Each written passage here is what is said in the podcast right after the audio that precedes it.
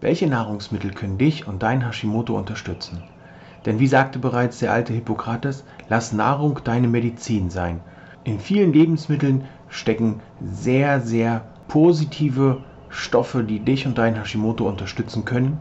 Welche genau, das erfährst du in einer kleinen Auswahl in der aktuellen Folge von Leichter Leben mit Hashimoto, der Podcast. Viel Spaß!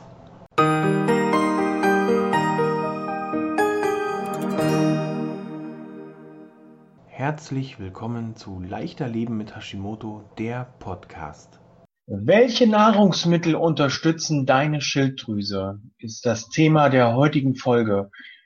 Mein Name ist Peter Gielmann. Ich bin Gesundheitscoach und begleite Hashimoto-Patientinnen in ein beschwerdefreieres, leistungsfähigeres Leben ohne lästige Gewichtsprobleme. Immer wieder stehen Lebensmittel zur Diskussion, welche tun dir gut, welche tun dir nicht gut. Und aus dem Grund habe ich einmal eine Liste erstellt, habe in meinen Unterlagen recherchiert, auch in den Unterlagen, die ich in meiner Ausbildungszeit zum Fachberater für ganzheitliche Gesundheit lesen durfte, lesen konnte, lesen musste. An manchen Tagen musste ich die lesen, weil es nicht anders ging. Da war das nicht mit dürfen oder wollen. Aus dieser Liste habe ich für euch heute, für diese Aufklärungsserie, ein paar Lebensmittel herausgesucht, die definitiv die Schilddrüse unterstützen.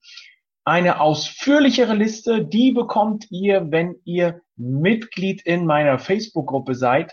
Also wir fangen mal an. Ich habe es ein klein wenig nach Alphabet sortiert. Ähm, welche Lebensmittel unterstützen die Schilddrüse und warum?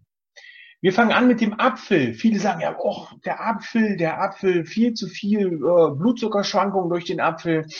Aber ihr kennt bestimmt das Sprichwort, an apple a day keeps the doctor away. Und da ist auch was dran, denn der Apfel wirkt entzündungshemmend. Das Verdauungssystem wird durch den Apfel unterstützt, weil der auch Pektin freisetzt. Dann kommen wir zur Avocado. Ich kann es immer wieder nur sagen, die Avocado, das Öl der Avocado ist zum Beispiel unheimlich toll, wenn man mal trockene Hände hat.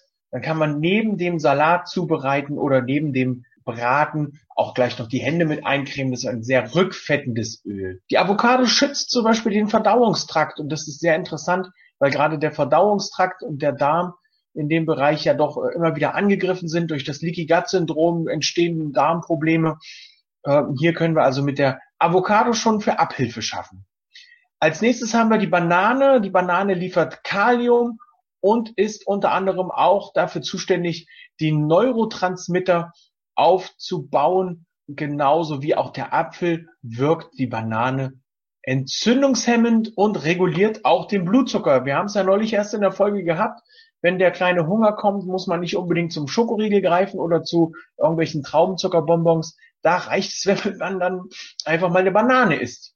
Dann haben wir noch Beeren, Beeren verschiedenster Art, ähm, Eisbären, Braunbären, ähm, Grizzlybären. Die sind reich an Ox Antioxidantien und unterstützen die Schilddrüse.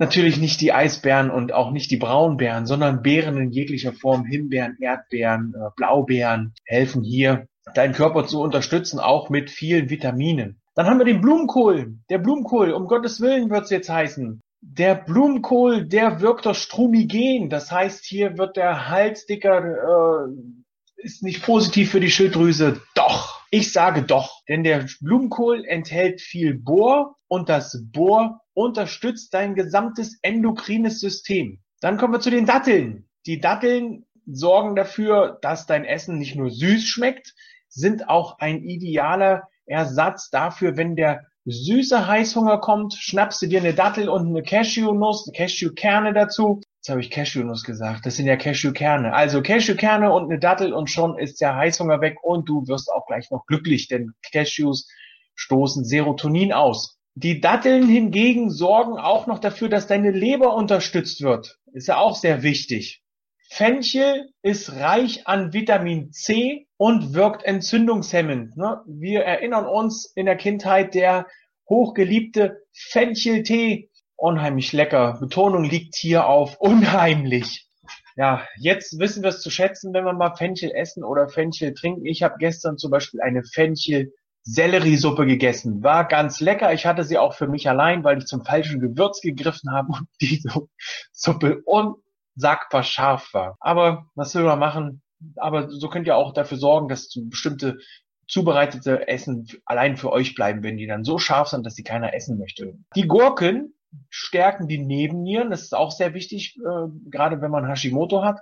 Und sie sorgen für eine gewisse Feuchtigkeit im Lymphsystem. Vor allen Dingen auch hier im Halsbereich ist es natürlich wichtig, dass hier alles mit Feuchtigkeit versorgt wird. Beim Honig hingegen ist es so, dass der auch sehr antiviral wirkt und auch sehr entzündungshemmend. Den Honig kann man auch als Süßungsmittel nutzen, aber darauf achten, nur weil es ein 250 Gramm oder ein 500 Gramm Glas im Supermarkt gibt, heißt das nicht, dass man mit Honig so rumasen kann, wie beispielsweise mit Zucker. Wenn man was backt, packen Sie mal 130 Gramm Zucker an diesen Kuchen. Bitte nicht den Zucker eins zu eins durch Honig ersetzen. Wenn man überlegt, zur Steinzeit früher sind die Jäger losgeflitzt, haben einen Bienenstock gefunden und dann mussten, hatten sie zwei Möglichkeiten. Entweder die haben sich den Bienenstock geschnappt und äh, wurden dann von den Bienen verfolgt oder die haben halt so lange gewartet, bis die Bienen aus dem Stock rausgedüst sind und dann konnten sie daran, konnten sich auch den Honig schnappen. Er ist also nicht so stark verfügbar gewesen wie heutzutage der Honig. Ne? Also es ist wichtig, da auch ein bisschen dosiert mit der ganzen Sache zu arbeiten. Dann haben wir Kurkuma. Ihr merkt, ich gehe nicht komplett durchs Alphabet durch. Kurkuma unterstützt unter anderem deine Schilddrüse beziehungsweise die Erholung für deine Schilddrüse. Hier kannst du eine Kurkuma-Milch machen. Hier kannst du viel mit Kurkuma würzen. Ähm, ich hatte ja neulich schon mal erwähnt, mit Kurkuma, mit Curry, mit Zimt kann man sehr viel erreichen beim Würzen. Wir bleiben jetzt kurz beim Kurkuma, gehen dann zu den Nüssen.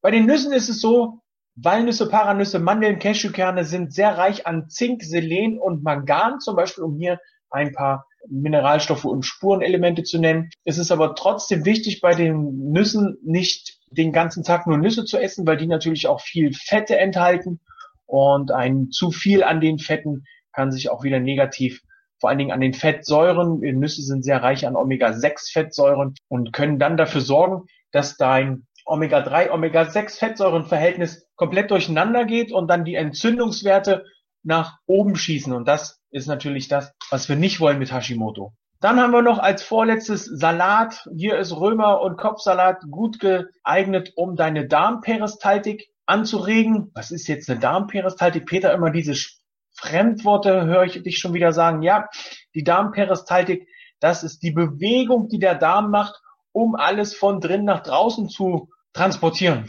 Hier wird also alles im Darm dafür gesorgt, dass die Flüssigkeit rauskommt und müssen wir jetzt nicht weiter ins Detail gehen. Machen wir vielleicht später mal. Süßkartoffeln als letztes wirken entgiftend und reinigend für deine Leber. Das ist auch sehr wichtig dass deine Leber entgiftet und gereinigt wird. Und da unterstützen unter anderem auch die Süßkartoffeln. Wie du deine Leber weiter entgiften kannst, das erfährst du gerne, wenn du mir eine Nachricht schreibst. Da können wir ins Detail gehen, können uns da nochmal drüber unterhalten. Ansonsten, wenn du mehr über Ernährung erfahren möchtest und wenn du in den nächsten Tagen diese Liste komplett haben möchtest oder so ausführlich, das ist ja nur so ein lebendes Dokument, man kann nicht so behaupten, dass es komplett ist, aber so aus, noch ausführlicher als das, was ich eben aufgezählt habe, dann komm in meine Facebook-Gruppe mit Hashimoto voller Energie und leistungsbereit ohne Gewichtsprobleme. Und dann sehen wir uns da. Und dort ist zum Beispiel jeden Dienstag um 20 Uhr